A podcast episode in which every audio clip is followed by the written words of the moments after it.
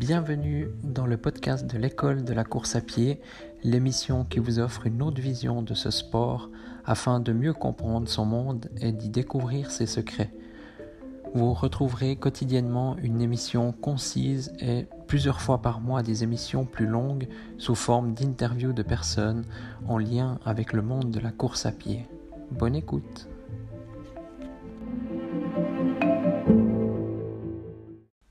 Bonjour à tous et bienvenue dans ce nouvel épisode.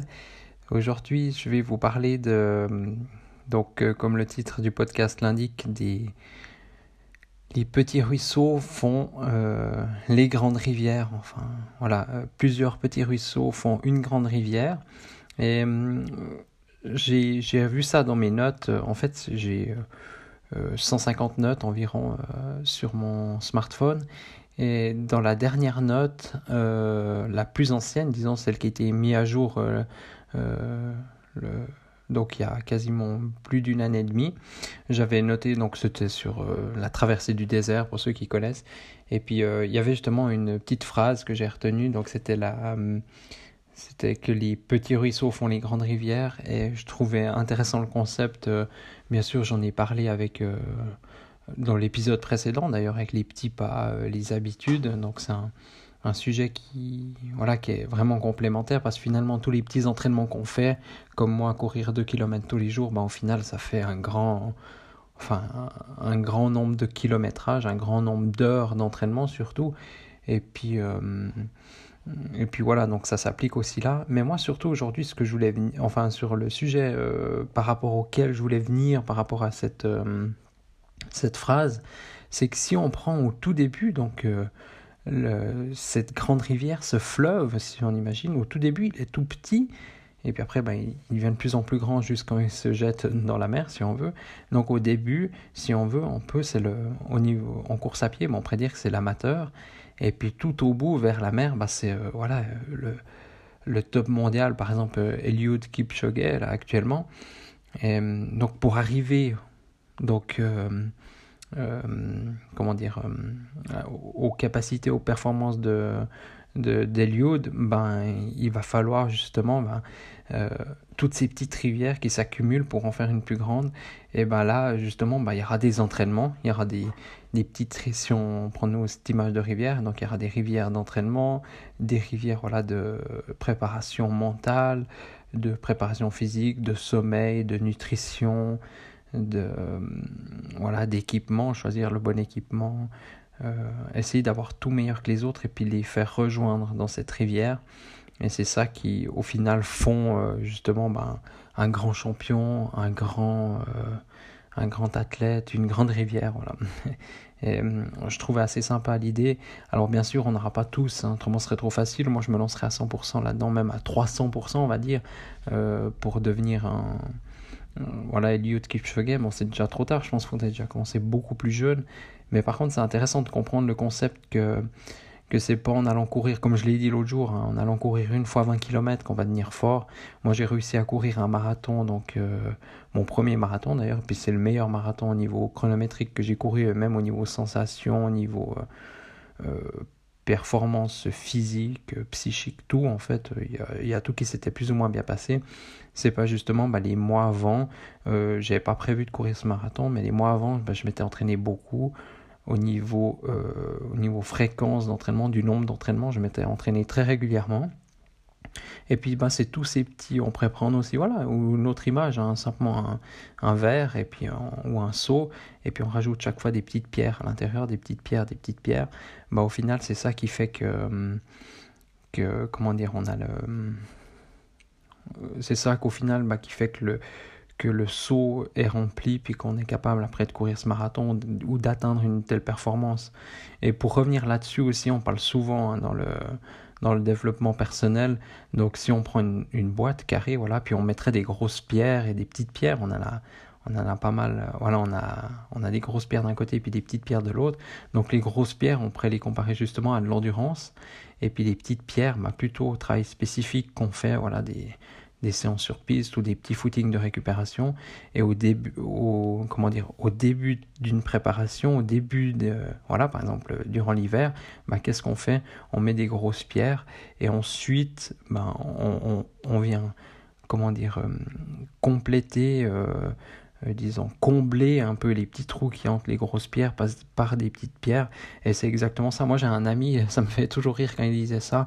Donc, c'est voilà, un ami qui est agriculteur, qui a maintenant plus de, plus de 60 ans, puis que voilà, il, toujours si on regarde ses performances dans le passé, là, il est encore meilleur que moi actuellement aujourd'hui. Et voilà, il est très connu au niveau régional chez nous. Et, et lui, il me disait toujours, bah voilà, il faut, quand ça va pas bien, mais il suffit de faire un petit coup de tournevis, et ça fonctionne mieux. Donc il prenait cette image voilà, du moteur, que des fois un petit coup de tournevis suffit.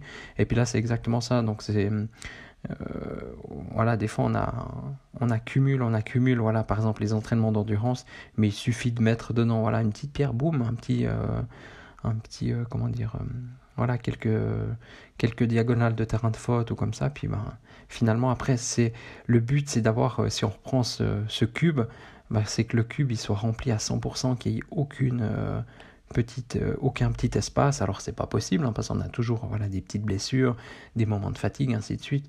Mais plus on remplit tous ces petits trous, bah, plus au final bah, ce cube est rempli. Pareil pour euh, si on revient sur l'image de la rivière. Bah, plus on amène de choses de cette rivière, plus on amène d'eau si on veut dans cette rivière, bah, plus elle grossit, puis plus après on est capable de voilà d'aller vite, d'aller longtemps. Et, euh, je trouve que c'est des bonnes images à, prendre en compte, puis ça nous, nous fait nous rendre compte voilà, que si on fait entre le, la personne voilà, qui...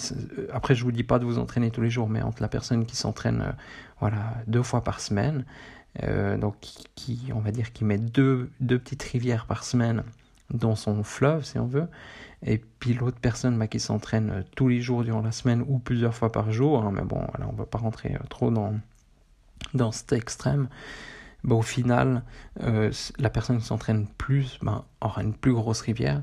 Après, comme je vous l'ai dit, et pour mon image de la boîte, là, de, du cube, bah, il faut aussi euh, mettre d'autres choses dedans. Ça suffit pas de s'entraîner. Il faut aussi bah, voilà, veiller à la fatigue, veiller à, à son alimentation. Voilà, quand est-ce qu'on va courir aussi, j'entendais dernièrement, puis c'est très juste. Hein. moi, c'est une des erreurs que j'ai fait euh, euh, au, début de ma carrière euh, sportive, ma petite carrière, on va dire. c'est que j'ai de la peine à courir le matin en course. Enfin, il me semblait être moins performant. Alors, quand on court sur piste, généralement, on court pas à 8 heures le matin. C'est plutôt, ça commence dès 11 heures ou comme ça, donc on est réveillé. Mais voilà, si on a une course à 8 heures le matin, ben il faut vous entraîner à 8h le matin, puis pas à 20h le soir. Alors ça ne veut pas dire qu'on doit, on ne doit pas s'entraîner à 20h le soir, mais il faut euh, la plupart du temps essayer de courir euh, voilà, euh, à l'heure à laquelle on, a la compétition, et puis faire en fonction. Moi je cours à jeun, bah, je m'entraîne tous les jours, pas tous les matins, je regarde pas forcément quand je vais courir, mais disons si voilà, si j'ai vraiment une compétition, bah voilà, comme le semi-marathon de Berlin, ben les, semaines avant, je vais veiller vraiment d'aller courir euh, un petit peu plus encore le matin. En tout cas, je vais veiller à ça, alors que d'habitude, j'y prête pas forcément très attention. Parce que des fois je vais le matin, des fois l'après-midi, c'est aussi l'avantage quand on court euh, assez régulièrement. Mais par exemple, si vous courez trois fois par semaine, ce serait bien de, voilà, de se, en tout cas le week-end, voilà, essayer d'aller le matin. Et comme ça aussi, il n'y a pas de, de surprise euh, le jour de la course. On, sait à quoi s'attendre. On sait que d'habitude, bah, par exemple, on mange pas. D'habitude, on, boit un peu d'eau, on boit un café avant d'aller courir. Et puis euh, voilà. Puis à la, course, bah, finalement, c'est un peu, si on veut, un entraînement comme un autre. Donc ça passe, quoi. Donc euh, voilà. Bref. Donc je pense c'est une bonne image cette histoire de, de petits ruisseaux qui font une, qui font une grande rivière. Donc voilà aussi l'histoire du cube. Je pense que c'est à à retenir et puis à, à, regarder de votre côté. Voilà, qu'est-ce que vous mettez dans votre euh, qu'est-ce que vous mettez dans votre cube et puis qu'est-ce que vous ne mettez pas? Et puis essayez peut-être de rajouter des choses ou d'enlever certaines choses. Voilà, c'est euh, c'est comme euh, voilà, c'est comme pour notre corps. Si tout d'un coup on mange toujours des des, des sucreries ou des, des, choses comme ça, ben voilà, au final, est-ce que notre corps est, ingurgite une majorité de sucreries ou plutôt de voilà d'eau, de, de légumes et puis euh, plutôt de matière grasse que de voilà que de bonbons j'en sais rien quoi Voilà. Après, je pense c'est un équilibre à avoir entre tout ça. Et comme je vous l'ai dit, une rivière remplie, si vous faites que de l'endurance, voilà, vous allez atteindre certaines, bien sûr une performance, parce que la base de la course, c'est quand même l'endurance. Hein. Pour la plupart des, la plupart des distances, même, même pour un coureur déjà dès 800 mètres. Je me rappelle en Suisse, il y avait un, un des meilleurs, bah d'ailleurs je crois qu'il a toujours le record en Suisse, André Bucher, il disait que, voilà, que lui, quand il s'entraînait euh, euh, pour 800 mètres, il faisait environ 80 km par semaine, donc c'est toujours plus que moi je fais, alors que moi je m'entraîne un petit peu pour du marathon, enfin des trucs comme ça, donc euh, des courses assez longues.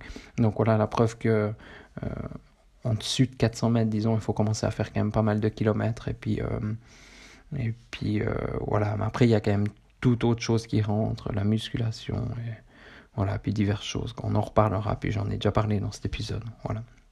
Alors, je vous remercie de votre écoute, et puis n'hésitez pas à laisser euh, un petit commentaire sur Apple Podcast.